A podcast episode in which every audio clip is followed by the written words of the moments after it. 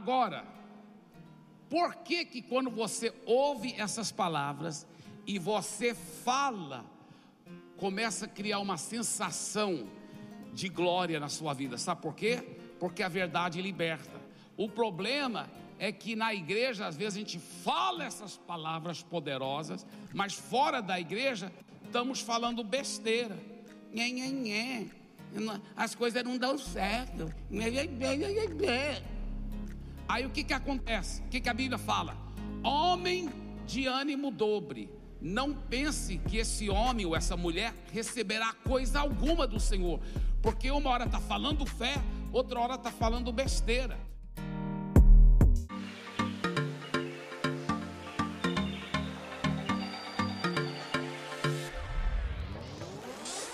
Este é o canal de podcast da Paz Church Santarém. Abra o seu coração. Deus quer falar com você a partir de agora.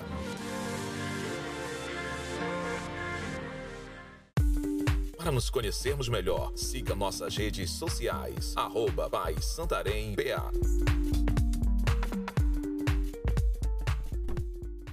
E ao refletir sobre tudo o que aconteceu aqui quando eu pastoreava e alguns valores que o Espírito Santo foi colocando em nossas vidas, não somente aqui, mas na medida que depois que o Espírito Santo deu a visão do MDA e na medida que aquelas coisas foram se aperfeiçoando ao longo do caminho, eu quis trazer um tipo de pacote aqui para vocês nesta palavra que você está dando agora sobre essa mudança de mentalidade que é necessária. Então, mesmo os que já estão caminhando há muito tempo com uma igreja baseada em células, muitas vezes a tendência é esquecer alguns, alguns desses alicerces tão importantes dessa mudança de mentalidade. Então, é sobre isso que eu quero falar, é sobre a mudança de mentalidade. Diga mudança de mentalidade. Veja esse versículo em Gênesis capítulo 12, versículo 3. Gênesis capítulo 12, versículo 3. Diz a palavra de Deus: Abençoarei os que te abençoarem, e amaldiçoarei os que te amaldiçoarem. Em ti serão benditas todas as famílias da terra. Agora, Deus estava prometendo para Abraão e dizendo que através do descendente de Abraão, que é Jesus, todas as famílias da terra serão abençoadas. Isso é uma promessa, isso é uma garantia. Só que quando a gente vai ler no livro de Gálatas, lá em Gálatas ele diz claramente que os que são da fé são abençoados com Abraão e que nós somos herdeiros das mesmas promessas a Abraão. Então, tudo que Deus prometeu para Abraão, se você estiver em Cristo, as promessas são suas. O Novo Testamento deixa isso muito claro. O Novo Testamento deixa isso sem sombra de dúvida. Ele diz que todas as promessas que Deus deu para Abraão pertencem a você. Então, agora olha o versículo bem antes do versículo 3. Gênesis capítulo 12, versículo 2 de ti farei uma grande nação, e te abençoarei, e te engrandecerei o nome, se tu uma benção. Você sabia que cada cristão realmente poder, pode apropriar-se dessa promessa, porque é sua. E Deus está falando de ti farei uma grande nação. Então, quando a Bíblia fala e de fazer discípulos de todas as nações, o que que e, e, junto com essa promessa que pertence a nós, Deus quer que você faça tanto discípulos direta e indiretamente, que é uma nação de discípulos. Uma nação de discípulos.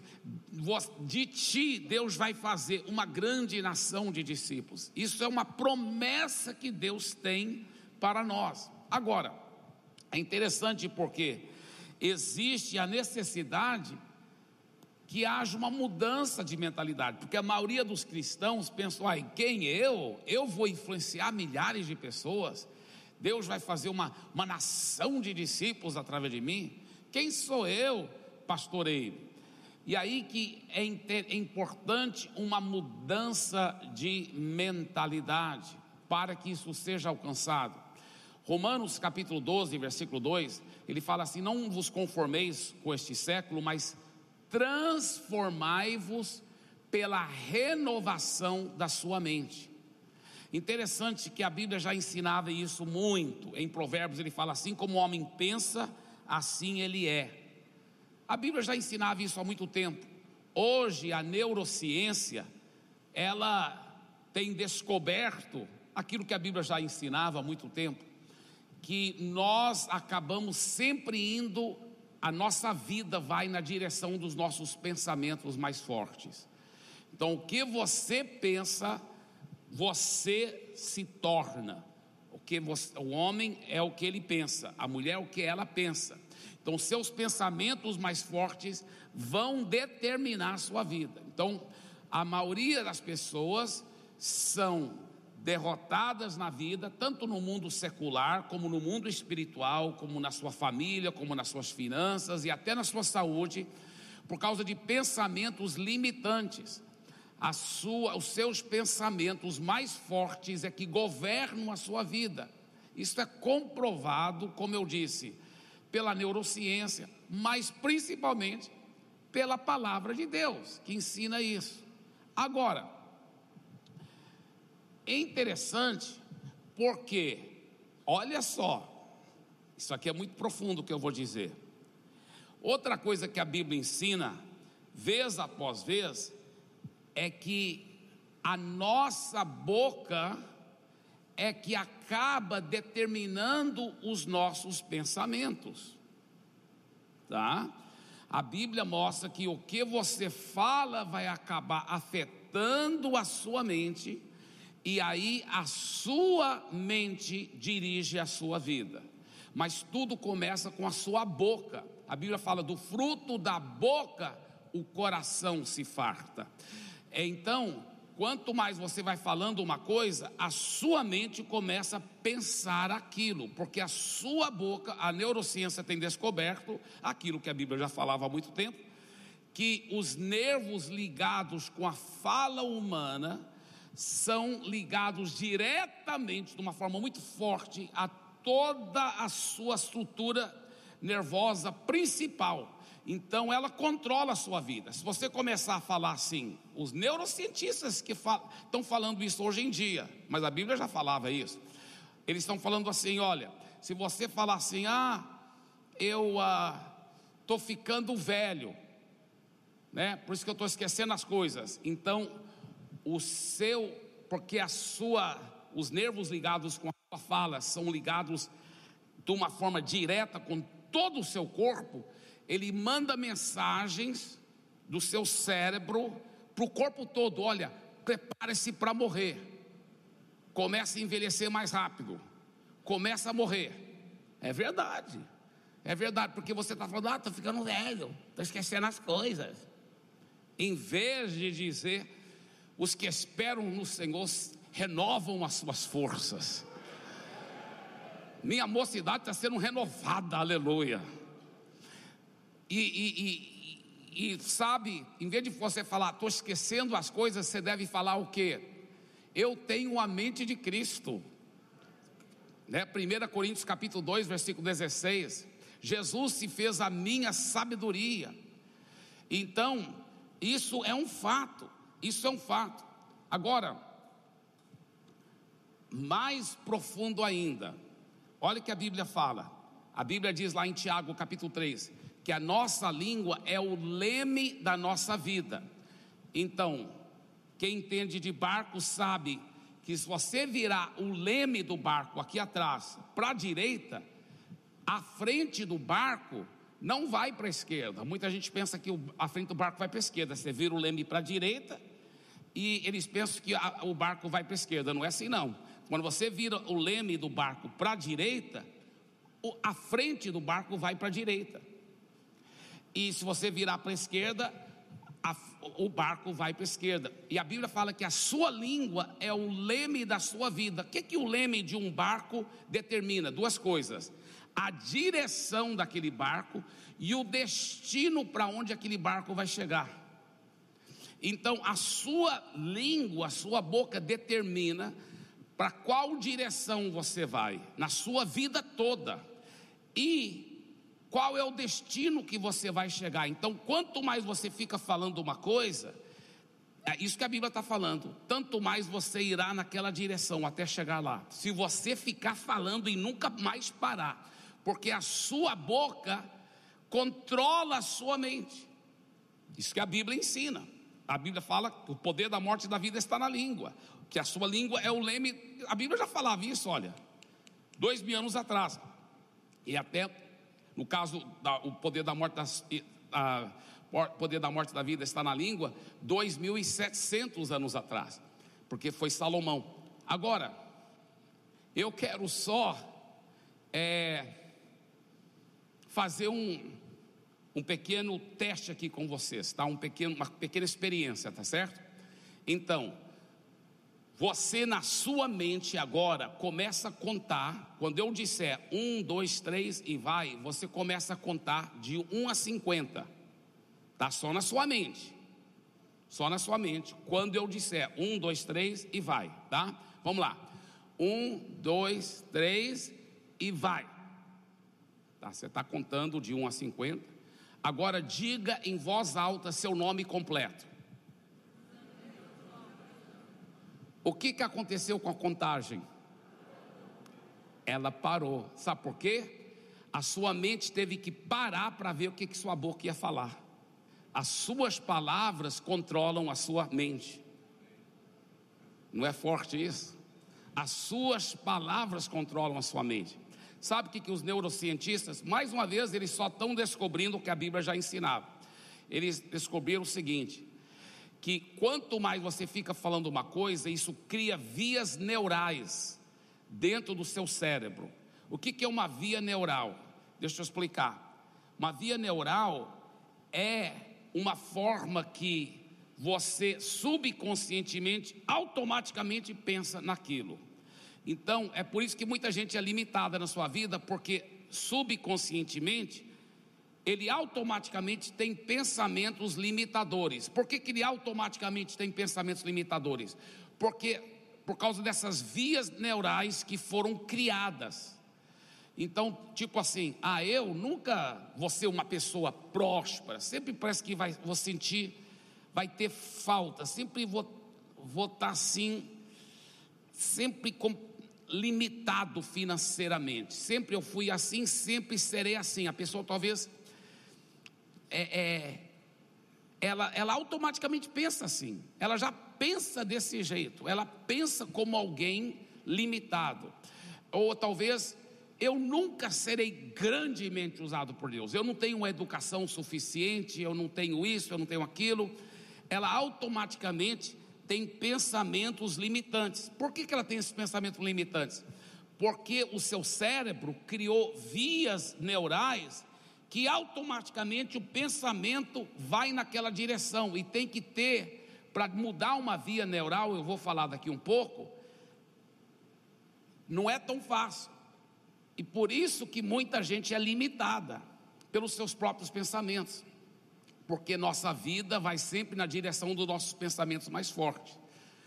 E o que, que é uma, uma um exemplo de uma via neural, né, que automaticamente sua mente vai por aquela direção, uma via neural é comparada com você está atravessando um campo com um capinzinho assim meio curto assim. Mas se você sempre pegar o mesmo caminho, você vai amassando aquele capim até criar um caminho, não é mesmo? E aí toda vez que alguém vai atravessar aquele campo, aonde eles vão? Pelo mesmo caminho. É assim a via neural, que inconscientemente, automaticamente a pessoa pensa daquele jeito. E por isso que a vida dela é limitada por esses pensamentos. Ela pensa de uma forma como o pobre pensa, ela pensa de uma forma como alguém que não é grandemente usado por Deus pensa. Ela pensa como alguém que não tem muito sucesso ministerial, não dá, não tem, ela não rompe, porque ela criou vias neurais.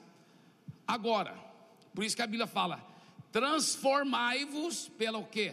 Renovação da sua mente, criando uma nova via neural. Agora, o que, que os neurocientistas descobriram? Como criar uma nova via neural? Mais uma vez, eles só estão confirmando aquilo que a Bíblia já ensinava. Eles dizem que para criar uma nova via neural, você tem que pegar a, a verdade que te liberta daquele pensamento limitador e você tem que ficar falando e ficar repetindo aquela verdade, mesmo que ela pareça não ser verdade, mas você tem que ficar falando, tem que ficar falando, falando, falando, falando. Quanto mais você fala, fala, fala, você vai criar uma nova via neural no seu cérebro e você se liberta dos pensamentos limitantes. Engraçado, os cientistas só estão falando aquilo que a Bíblia já ensinava há muito tempo. Agora, o que, que você então deve ficar falando? O que, que você deve ficar declarando? O que, que vai te libertar? Meu povo perece por falta de conhecimento, mas conhecereis a verdade, e a verdade te libertará. João 17, 17 diz: santifica-os na verdade, a tua palavra é a verdade. Então, é a verdade da palavra que você tem que ficar declarando, porque olha, escuta bem: quando você nasceu de novo, Deus já te deu tudo. Você já se tornou próspero, curado, todas as bênçãos, você já se tornou frutífero, você foi aperfeiçoado de uma vez por todas, você já morreu para o pecado, você já se tornou bonito por fora e por dentro, aleluia. Agora, por que, que ainda muitas vezes essa realidade espiritual ainda não se materializou na sua vida? Porque você ainda está preso com os pensamentos limitantes. Então, o que, que acontece? Para você tomar posse dessas realidades espirituais e para que essas realidades espirituais possam se materializar na sua vida, é importante você ficar crendo a palavra e declarando e declarando, e declarando. E quanto mais você vai declarando, aí tanto mais aquela realidade espiritual vai se materializar na sua vida. Eu sei que é profundo isso que eu estou falando, mas é muito forte, é transformador. É transformador. Então, quando nós vemos esse versículo aqui, o que, que ele fala assim? De ti, Abraão, mas lembra que nós somos herdeiros juntamente com Abraão. De ti, Deus está falando, eu vou fazer uma grande nação. Então começa a mudar sua mentalidade. Deus vai me usar grandemente e direta e indiretamente. Estão até soltando fogos, aplaudindo o que eu estou falando. Aleluia. Glória a Deus. Então, olha só, direta e indiretamente, milhares serão gerados através de mim. Enquanto você não aceita esse pensamento, o diabo vai te manter numa via neural limitante, de não ganhar muitas vidas, de não ser muito frutífero. Então começa a dizer assim: a promessa foi dada e eu sou herdeiro dela. De mim, ele fará uma grande nação. Uau! Então olha para o seu vizinho, se for homem, você vai falar, você é um Abraão poderoso. Se for mulher, você vai falar, você é uma Abraoa poderosa. Aleluia.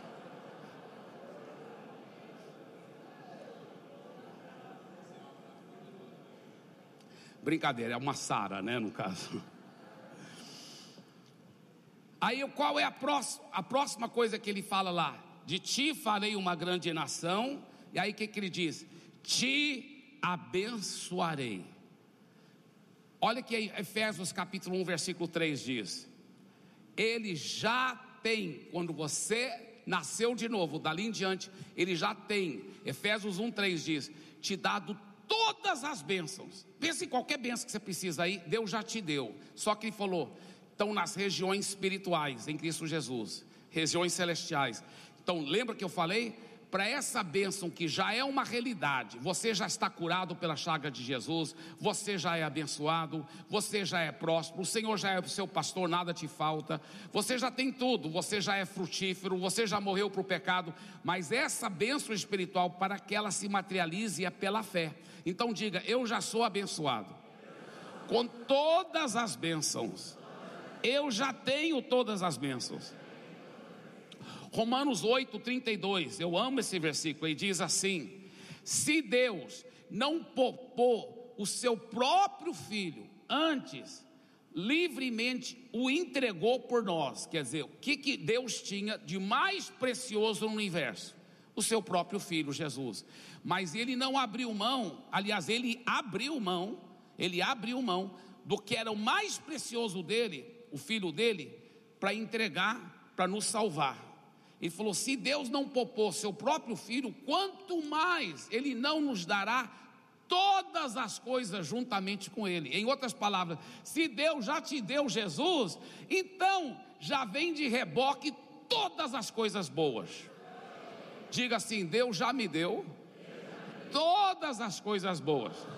Diga assim: só falta eu apropriar. Olha para o seu vizinho e fala assim: tome posse, meu irmão. Aleluia. Olha o que 1 João capítulo 4, 17 diz: Assim como Ele é, nós já somos nesse mundo. Eu sempre fui ensinado assim, que um alvo nosso como cristão é ser igual a Jesus, ser igual a Jesus. Negativo, a Bíblia fala em 1 João 4, 17, que no mundo espiritual você já é igual a Jesus. Não é pelos seus méritos, não é porque você fez tudo certinho, não. É pelo sangue de Jesus, pela, pelo poder regenerador do Espírito Santo no mundo espiritual, você já é igual Jesus. 1 João 4,17. Assim como Ele é, nós já somos neste mundo. Diga, eu já sou como Jesus. Não pelos meus méritos, mas pelo sangue de Jesus. Eu já sou como Jesus. Agora olhe para o seu vizinho e fala assim: ah, por isso que você é tão boa aparência, você puxou o seu irmão mais velho, Jesus.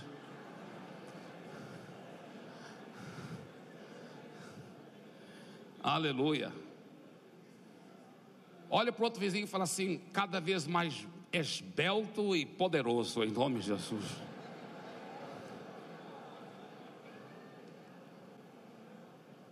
Agora, por que que quando você ouve essas palavras, e você fala, começa a criar uma sensação de glória na sua vida. Sabe por quê? Porque a verdade liberta. O problema é que na igreja, às vezes, a gente fala essas palavras poderosas, mas fora da igreja, estamos falando besteira. Nhê, nhê, nhê. As coisas não dão certo. Aí o que, que acontece? O que, que a Bíblia fala? Homem de ânimo dobre não pense que esse homem ou essa mulher receberá coisa alguma do Senhor, porque uma hora está falando fé, outra hora está falando besteira. Aí não cria via neural nunca, aí nunca transforma. Você está entendendo? Homem de ânimo dobre, não pense que essa pessoa receberá coisa nenhuma do Senhor. Essas palavras de fé que eu estou te ensinando, você tem que falar toda hora. Eu comecei a ensinar isso, aliás, eu estou ensinando desde o começo lá é, em São Paulo. A inauguração foi agora em março, mas eu ensino, ensino. E agora é lindo ver os paulistas e os paulistanos chegando para mim, falando: minha vida está mudando. E em casa a gente fica vigiando um ao outro para não falar besteira. Porque a pessoa, a tendência é falar besteira. Que droga, esse negócio não funciona. Ih, rapaz, os preços da coisa ficam subindo. Nhê, homem de ânimo dobre. Na igreja fala, o Senhor meu pastor, nada me faltará. Mas durante a semana está falando, os preços ficam subindo, nunca dá certo. Homem de ânimo dobre, não pensa que ele receberá coisa alguma do Senhor.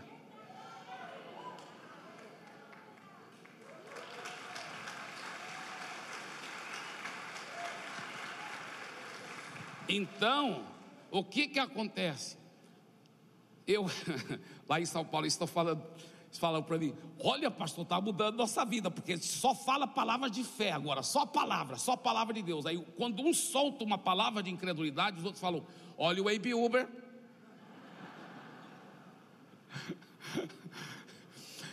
É muito engraçado, mas é muito poderoso, porque a palavra da fé transforma a nossa vida. Transforma. É a palavra do Abe, não é a palavra do Abe Uber, é a palavra da fé que funciona e que transforma a nossa vida. É a palavra de Deus que transforma a nossa vida. E, irmãos, é, é, são nas coisas do dia a dia, né? A Bíblia fala que o poder da morte e da vida está na língua. E o que, que as pessoas falam? Ah, tô, tô, eu, eu morri de rir. Estou morto de cansado. Olha que a pessoa está declarando: eu estou morto de cansado.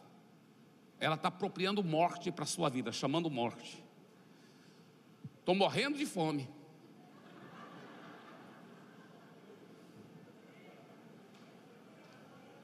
poder da morte e da vida está na língua, diz a Bíblia. Em Mateus, Jesus disse assim, Mateus 12, 37, pelas suas palavras serás justificado, e pelas suas palavras serás condenado. Aí muita gente fala assim: por que, que Deus deixou aquele grande homem de Deus morrer tão novinho? Sabe por quê? Porque o grande homem de Deus não estava praticando a palavra e ficou falando besteira e palavra de morte e abriu brecha para o diabo. Porque as palavras de vida ou morte estão na nossa língua. É muito forte. É muito forte. E a gente até às vezes canta isso. Eu lembro, cantava, pela fé não canta mais. Mas eu lembro quando eu era pequeno, a gente cantava muito o cantor cristão. E tinha uma música, um hino bonito do cantor cristão. A primeira parte muito bonita, ó assim. Em Jesus, amigo, temos mais chegado que um irmão. Ele manda que levemos tudo a Deus em oração. Vocês lembram dessa? Quantos aí lembram? Tem alguns evangélicos mais antigos aqui, né? Dinossauros que vão dominar o mundo. Aleluia. Mas até aí a música era bonita, mas depois ela ela despencava em umas palavras de incredulidade. Olha como a música falava assim: oh, que paz perdemos sempre, oh, que dor de coração, só porque nós não levamos tudo a Deus em oração. Olha só que via neural diabólica o cristão fica cantando, ó oh, que paz perdemos sempre, ele fica cantando isso. Perdemos, ele não sabe porque está toda hora angustiado, com falta de paz na vida, mas fica cantando isso. Ó, oh, que dor de coração, ele tem problema cardíaco toda hora. Só porque nós não levamos tudo a Deus em oração. Ele não sabe porque que a vida de oração dele é escassez. Ele não, nunca consegue orar muito, é porque ele fica criando via neural, dizendo porque nós não levamos, nós não levamos, nós não levamos tudo a Deus em oração. Eu mudei a letra da música. Falei assim: ó, oh, que paz nós temos sempre, que saúde de coração. Sim, porque sempre levamos tudo a Deus em oração. Amém? Aleluia.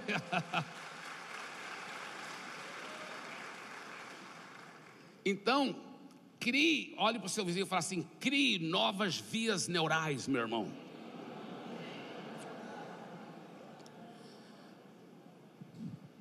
A segunda frase que ele fala em Gênesis capítulo 12, versículo 2, ele fala: E te engrandecerei o nome, te engrandecerei o nome. Aqui, no mundo espiritual, ele se refere ao nosso ministério. Deus quer te dar um ministério que vai para a glória de Jesus, glorificar o Senhor, como diz a Bíblia lá em Tessalonicenses que Jesus seja glorificado em você e que você seja glorificado nele. Então, não para a sua glória, não para o seu ego, mas sim vai engrandecer grandemente o nome de Jesus em você e você no nome de Jesus. Então, isso é uma coisa muito poderosa, isso está falando de grande multiplicação. Olha outra promessa que ele deu para Abraão em cima disso, Gênesis 22, 17: E certamente multiplicarei a tua descendência. Então olha para o seu vizinho e fala assim: Deus quer usar você para direta e indiretamente multiplicar milhares de discípulos. Diga para ele: põe isso na sua cabeça e nunca mais acredite na mentira do diabo que você vai ser usado só um pouquinho não! Você vai ser usado grandemente. Em nome de Jesus, dê para Jesus uma forte salva de palmas.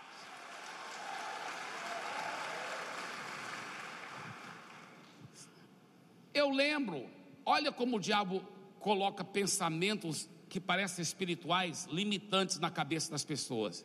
E às vezes tem pregadores que pregam essa besteira. Fala assim: olha, não, porque a Bíblia mesmo diz que numa grande casa existem vasos de honra, vasos assim mais simples, tem vaso de ouro, de prata, e tem vaso de barro e de madeira, que também é importante, mas ele não é tão usado assim, não aparece tanto, mas é um, um vaso importante. Então, talvez o plano de Deus para a sua vida é que você sempre seja um vasozinho de barro, de, de madeira. Se, se essa for a vontade de Deus, você tem que ser, ter humildade de aceitar isso. Isso é que Deus quer para você. Quantas vezes eu ouvi esse tipo de papo? Aí um dia, eu, eu, no meu tempo sozinho com Deus, eu lendo a Bíblia, e eu, e eu vi esse texto que fala sobre os vasos, sobre os, os, os vasos, os, os utensílios. Aí eu falei, uai, Fui enganado a vida toda, olha aqui. Ó. Olha o que ele diz, 2 Timóteo capítulo 2, versículos 20 a 21. Ora, numa grande casa não há somente utensílios de ouro e de prata, há também de madeira e de barro. Alguns para honra, outros, porém, para desonra. Parece que até aí está confirmando o que os teólogos da, da pequenez ensinavam. Mas olha que continua, próximo versículo 21. Assim, pois, se alguém a si mesmo se purificar destes erros, será utensílio para honra, santificado e útil ao seu possuidor, estando preparado para toda boa obra. Ele fala: se você não for vaso de ouro, você pode se purificar de todos os erros e se tornar um vaso de honra, de ouro, e, e preparado para toda boa obra. Não é forte isso, gente? Impressionante, impressionante, impressionante. E eu, eu vou te falar uma coisa: muitos cristãos, eles não têm experimentado o melhor de Deus, justamente porque não estão tomando posse disso. Agora, Efésios capítulo 4, versículo 11 e 12, ele fala assim: que o apóstolo, profeta, evangelista, pastor e mestre foram colocados é, na casa de Deus para equipar e treinar e aperfeiçoar os santos, para os santos poderem efetuar o ministério. Então, olha outra mudança de mentalidade violenta que temos que ter, porque nós temos pensado que os profetas, os apóstolos, os pastores estavam aqui para eles fazerem o um ministério, mas não. A razão principal para apóstolo, profeta, evangelista, pastor e mestre não é nem eles fazerem o um ministério. A razão principal que Deus colocou eles no corpo é para equipar os santos, para os santos poderem fazer o ministério. E o texto lá em Efésios 4, 11 e 12 fala que o próprio evangelista é escolhido por Deus que o papel principal dele não é nem ganhar almas, apesar que o evangelista é um baita de um ganhador de almas. Aonde o evangelista vai, ele ganha almas para Jesus, né? Aonde ele vai, ele ganha almas para Jesus. Mas esse não é o papel principal do evangelista.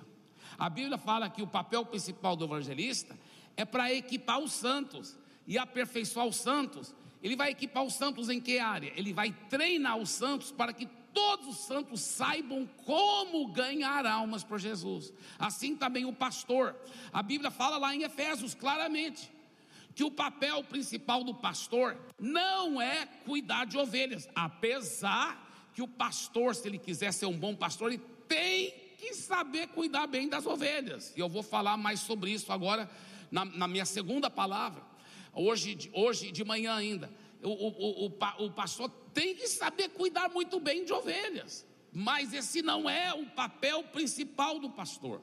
A Bíblia fala que o papel principal do pastor é equipar os santos, para que os santos saibam como cuidar de ovelhas, porque Deus nunca quis que o ministério fosse monopolizado só pelo ministério quíntuplo e que o seu povo fosse só meros espectadores.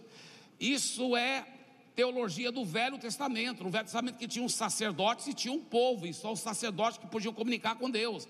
Mas o Novo Testamento ele fala que todos nós somos sacerdotes, todos somos sacerdotes. Jesus é o nosso sumo sacerdote e todo cristão é um sacerdote, todo homem é um sacerdote que já entregou a vida para Jesus, e toda mulher que já entregou a vida para Jesus é uma sacerdotisa. Você é um sacerdote, e Deus quer usar você. E, e nosso papel como pastor não é de, de, de é, de estar tá ganhando almas, cuidando delas. Não, esse é meu papel como ovelha, porque eu sou ovelha do grande pastor Jesus. Então, como ovelha, eu tenho que estar tá ganhando almas, tenho que estar tá cuidando delas. Agora, como pastor, esse não é meu papel. Meu papel como pastor é equipar os santos, para os santos poderem cuidar bem das almas. E os evangelistas vão equipar os santos, para os santos saber como ganhar almas. Então a igreja muitas vezes tem ganho muitas almas, mas não tem sabido cuidar bem. Por quê? Porque nós, os pastores, tentamos cuidar das ovelhas, nós mesmos, em vez da gente equipar os santos, para todos os santos saberem cuidar bem. Agora imagina uma igreja onde todo mundo cuida bem das ovelhas, onde todo mundo é bem pastoreado, porque entra qualquer pessoa desviado, qualquer um, e, e, e, e reconcilia com Deus, entrega a vida para Jesus, imediatamente a igreja toda está cuidando bem, porque toda a igreja foi equipada e preparada para cuidar bem das vidas. Não é revolucionário isso? E pensa aqui, uma ilustração que eu uso muito, mas que ela é tão importante. Um pastor de ovelha, animal mesmo, né? Um rebanho de ovelha. Quando ele quer aumentar aquele rebanho, o que, que ele faz? Ele vai, contrata uma equipe médica, ele vai lá para a sala de parto no hospital e ele vai gemendo até sair as ovelhinhas dele? Claro que não. Se ele quiser aumentar o rebanho, como que ele faz? Ele só tem que garantir que a ovelha vai estar sadia. Ele vai ter que dar um bom alimento para elas, levá-las para a água do Espírito Santo cheio do Espírito Santo, vida com o Espírito Santo, águas de descanso, bom alimento. Ele tem que, em oração, proteger as ovelhas do lobo mau. E a ovelha sadia, ela automaticamente vai dar muita cria. Então é ovelha que gera ovelha, não é pastor. Não é pastor que gera ovelha. Eu, como ovelha, tenho que estar ganhando minhas almas para Jesus também. Mas meu papel como pastor não é de ganhar almas, é de garantir que as ovelhas vão estar bem sadias para elas poderem gerar ovelha. Porque ovelha sadia sempre dá muita cria. Agora, uma vez que a ovelha é, gerou a ovelhinha, quem é que dá leite para aquela ovelhinha, para aquele cordeirinho? É o pastor comia uma madeira tentando dar leite para todas as ovelhinhas? Não. Quem é que cuida do cordeirinho que acabou de nascer? A ovelha mãe que a gerou. Então você ganhou, você tem que cuidar. Ah, mas como cuidar, pastor? Aí que é o nosso papel, de equipar, ensinar você como cuidar bem. Por que, que o Brasil tem talvez mais gente infelizmente, mais gente que já fez decisão para Jesus e não está nem congregando lugar nenhum, do que pessoas que estão congregando. Você vai, qualquer uma dessas grandes cidades do Brasil, e vai lá no shopping, e pega 20 pessoas aleatórias. Daqueles 20 lá, talvez uns 13 vão dizer. 13, mais do que a maioria, mais do que metade dos 20 vão dizer: Ah, eu já fiz uma decisão um dia em alguma igreja evangélica. mas a maioria deles não congregam. Por quê? Sabe por quê? Nunca foi bem cuidado, nunca foi bem pastoreado. Por que, que nunca foi bem pastoreado? Porque os pastores muitas vezes estavam tentando cuidar de todos eles. Está errado isso. Nosso papel como pastor no principal não é cuidar de ovelha. O pastor é perito em cuidar de ovelha. Ele, deve, ele precisa ser muito bom em saber muito bem cuidar de ovelha. Mas não é o papel principal dele. O papel principal dele é de treinar os santos, equipar os santos, para que todos os santos possam cuidar de ovelha. Agora imagina uma igreja onde todo mundo sabe cuidar bem de outra pessoa, sabe pastorear profundamente. Tem muito pastor que não sabe pastorear, muito menos ovelha que nunca foi treinada. Tem muito pastor que ele tem até canudo, bacharel em teologia, mas nunca aprendeu realmente como pastorear. Nós vamos falar sobre isso na minha segunda palavra, como pastorear, como cuidar bem. E esse esse dever não é só dos pastores, muito pelo contrário. O dever dos pastores é equipar e ensinar as ovelhas para que todas as ovelhas saibam como pastorear. Agora imagina alguém entra numa igreja, olha só, e aquela igreja está cheio, todo membro lá sabe profundamente como pastorear, como cuidar bem. Meu irmão, ele nunca mais sai daquela igreja, ele nunca mais sai, nunca mais vai desviar. Se o Brasil ganhasse só os desviados e desigrejados para Jesus de volta, já seria o maior país evangélico do planeta Terra. Eu vou te falar uma coisa. Isso é tão importante. Então, essa mudança de mentalidade. Agora, tem tanto que eu poderia falar sobre isso, mas nosso tempo é limitado. Eu preciso falar aqui das cinco cadeiras, tá? Então, é, qual é essa primeira cadeira? É a cadeira convidado. Diga convidado. Tá. Explicar. Nós não chamamos de visitante, nós chamamos de convidado. Eu nunca falo assim, quantos visitantes temos aqui nesse culto? Por favor, fique em pé ou levanta a mão. Não. Se você chamar o cara de visitante, ele se vê como visitante. Só estou visitando aqui.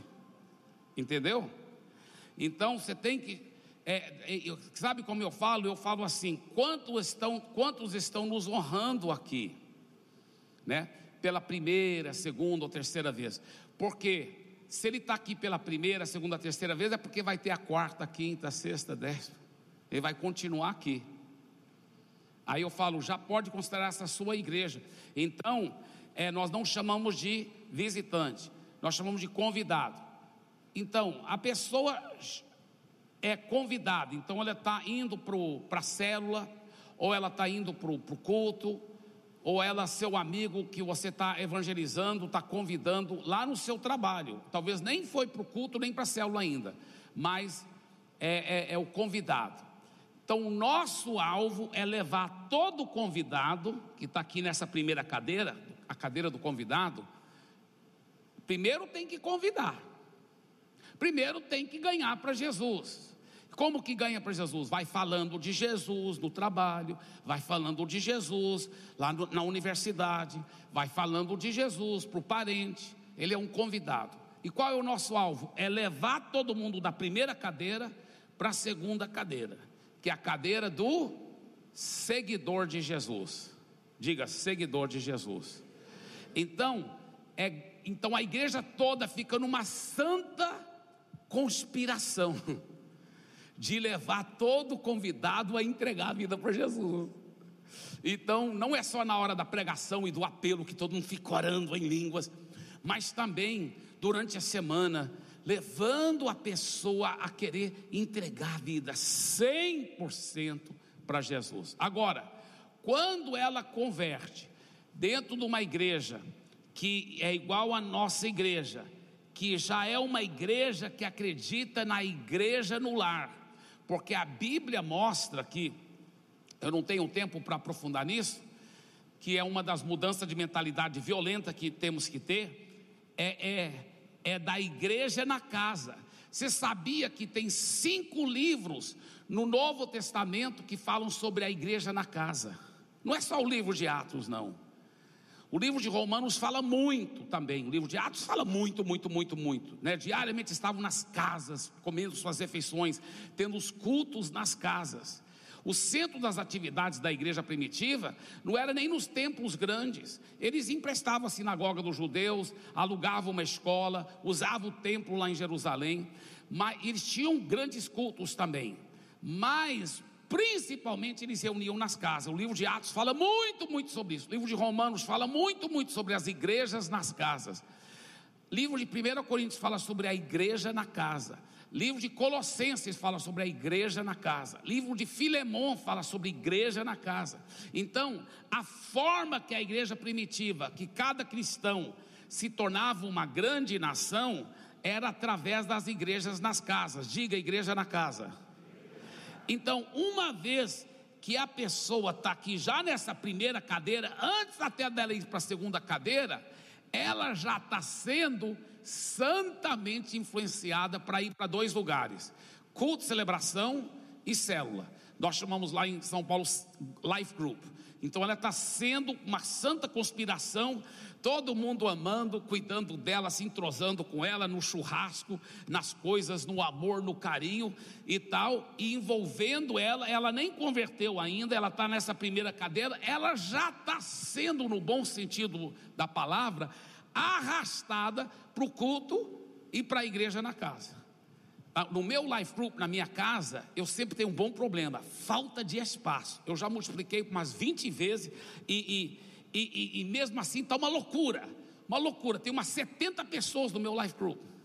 Minha sala fica abarrotada, uma loucura. É, é, é, é, é tanto empresário. É uma coisa fenomenal que Deus tem feito. Uma coisa fenomenal, assustadora assustador. Sabe por quê? Não é por causa de mim, não, é por causa de Jesus. Se você estiver cheio de Jesus, você vai atrair pessoas para Jesus. Aonde tem mel, as abelhas vêm atrás. O segredo é intimidade. Não vamos falar sobre isso na, na, na próxima palavra, aleluia. Segunda cadeira Agora a pessoa entregou a vida para Jesus. Mas quando ela entrega a vida para Jesus, ela já está indo para onde? Célula e culto celebração. Ela já está envolvida, sendo discipulada, sendo acompanhada, sendo pastoreada. Agora, terceira cadeira. Qual terceira cadeira? Se tornar membro da igreja.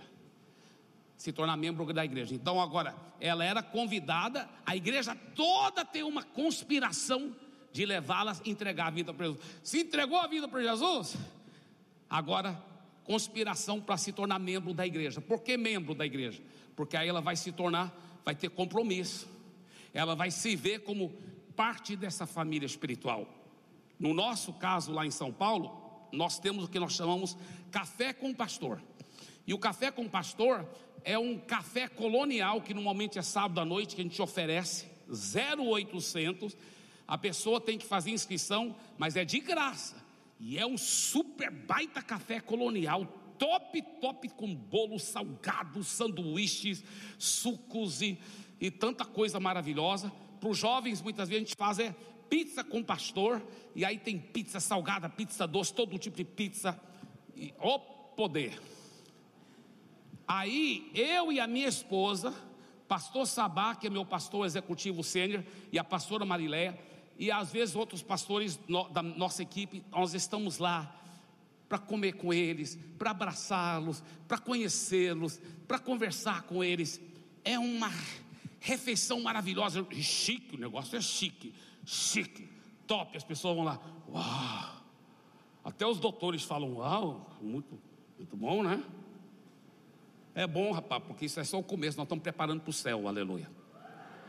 Aí Aí depois eu passo a visão da igreja e mostro como a igreja opera e mostro muitas coisas sobre a igreja de Jesus e sobre a, a, a história da igreja de Jesus, desde, desde Jesus até Martinho Lutero, etc.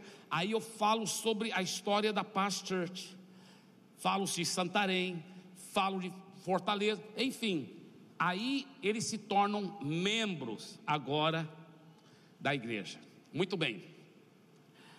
Agora que se tornam membros, lá mesmo no café com o pastor, a gente já começa a trabalhar muito em cima de quê? Para eles irem para a quarta cadeira. Qual é a quarta cadeira, pastor? É a cadeira do voluntário. Então, todos os líderes de life group, todos os líderes de célula, eles não vão pegar aquela pessoa e fazer assim com ela. Ah, você agora é membro da igreja, você deve discipular alguém, você deve preparar agora para ser líder de célula. Não, não, não, ele não está pronto para isso ainda. Ele não está pronto. Ele agora vai aprender a servir, ele vai aprender a dar a vida dele para os outros, ele vai ser discipulado, vai ser tratado no caráter. Então, agora, uma santa conspiração da igreja toda, já no café com o pastor, a gente trabalha para ele ir para a quarta cadeira, para ele se tornar um voluntário. Ah, eu poderia falar tanto, tanto, tanto dessa conspiração que a igreja toda, não só os ministérios, mas os próprios líderes e membros de Life Group, eles conspiram, eles têm uma santa cumplicidade de levar a pessoa para a cadeira do voluntário. Por isso que eu acredito tanto naquilo que o pastor Marquinho está pregando aqui sobre o voluntariado. É tão importante, tão importante. E depois levamos ele para a quinta cadeira. Porque qual foi nosso erro antes? Nosso erro antes, irmãos, o cara voltava do encontro cuspindo fogo, querendo ganhar vidas. Só que muitas vezes o casamento dele ainda estava muito ruim foi sacudido, foi curado, mas o casamento dele não estava bem ainda. Talvez ele mesmo tinha várias áreas do caráter que não estava bem. E a gente logo dava o quê? Ah, já que você quer ser usado tanto por Deus, vamos agora, vamos multiplicar célula com você, você já vai cuidar de uma célula. A gente já dava vidas preciosas na mão de um cara desse. Era novo convertido demais. Não tinha caráter ainda, não tinha um casamento bem, então, às vezes ele era doente, aí nós colocávamos um, um cara doente para discipular outras vidas. E aí criava um ambiente tóxico, aí ninguém sabia porque que a célula não cresce, porque é que não multiplica. Aí ele desanimava porque a célula dele não crescia e a liderança dele tem que multiplicar, tem que multiplicar, mas ele não conseguia ganhar almas porque ele está doente, está doente. E aí o que que fazia? Muitas vezes o cara é, é, abandonava tudo abandonava tudo. Então, por quê? Porque não tinha a quarta cadeira bem estabelecida. A pessoa ia da terceira cadeira direto para a quinta cadeira. Qual é a quinta cadeira? A ser um discipulador, ser um fazedor de discípulos. Ele vai cuidar de gente, ele vai ser treinado em como discipular pessoas. Imagina ele ele cuidar bem de pessoas, como que vai cuidar bem de pessoas? Se ele está tudo doente, problemático, não. Ele quer trabalhar para Jesus, então vai primeiro para a quarta cadeira, que é a cadeira do voluntário. Você vai aprender a cuidar bem de coisas, enquanto você está sendo curado. Depois de você ser curado, aí você pode cuidar de vidas, mas primeiro você vai cuidar de coisas do, do, piso, das cadeiras, da recepção, do estacionamento. Se ele não souber cuidar bem de coisas, ele nunca vai cuidar bem de vidas. Isso é muito profundo o que eu acabei de dizer. Vocês entenderam o que eu falei? Vou dizer de novo. Se não souber cuidar bem de coisas, trabalhar como voluntário nos ministérios, ele nunca vai saber cuidar bem de vidas e discipular pessoas. Agora, escuta bem: o cara está aqui na, na quarta cadeira, está lapidado, está sendo bem discipulado, está sendo bem tratado lá no life group dele, lá na célula dele. E lá no ministério, todo mundo vê esse cara aqui, ele, ele tem, ele, ele tem que estar tá agora cuidando de vidas. Aí, o próprio líder do ministério fala para ele, cara, vai ter agora o Expresso 1, treinamento para se tornar discipulador. Você tem que se tornar um discipulador. Aí ele fala para o líder de ministério: É, eu queria, mas eu amo tanto o ministério e meu tempo não vai dar para fazer os dois, porque eu estou fazendo faculdade, ainda trabalhando durante o dia, fazendo faculdade à noite. Não vai dar para eu estar no ministério e também, ao mesmo tempo, é, cuidando de vidas, liderando o life group e tal, discipulando pessoas. Aí o próprio líder do ministério diz para ele: Não, cara, você então é melhor você não estar tá no ministério mais, seu tempo não vai dar. Você vai para a quinta cadeira, você já está pronto para a quinta cadeira. Deixa que essa quarta cadeira tem muita gente nova que vai vir aqui para ser voluntário. A não ser que você tenha chamado para liderar um ministério, você nem precisa mais ficar trabalhando no ministério aqui. Vai para a quinta cadeira. Agora você vai investir em vidas porque você está preparado. Então tem uma santa conspiração da igreja toda levando ele agora para a quinta cadeira para ele se tornar um fazedor de discípulos, que é a grande comissão e de fazer discípulos das nações. Entenderam as cinco cadeiras? Qual é a primeira cadeira? Convidado. Segunda cadeira? Seguidor Jesus. Terceira cadeira? Membro da igreja. Quarta cadeira? Voluntário. Ah, como é, é, essa é a quarta cadeira é tão importante. Quinta cadeira? Discipulador, um fazedor de discípulos. Fica em pé, por favor. Aleluia.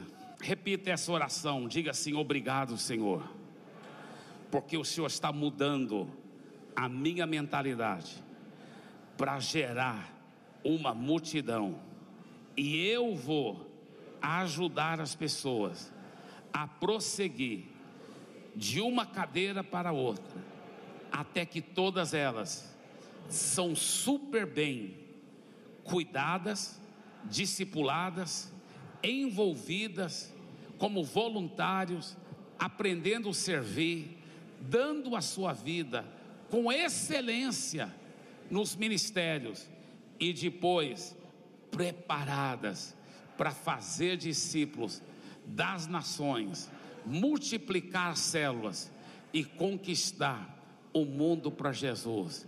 E eu declaro, isso é só o começo. Amém, amém, amém. Deus abençoe.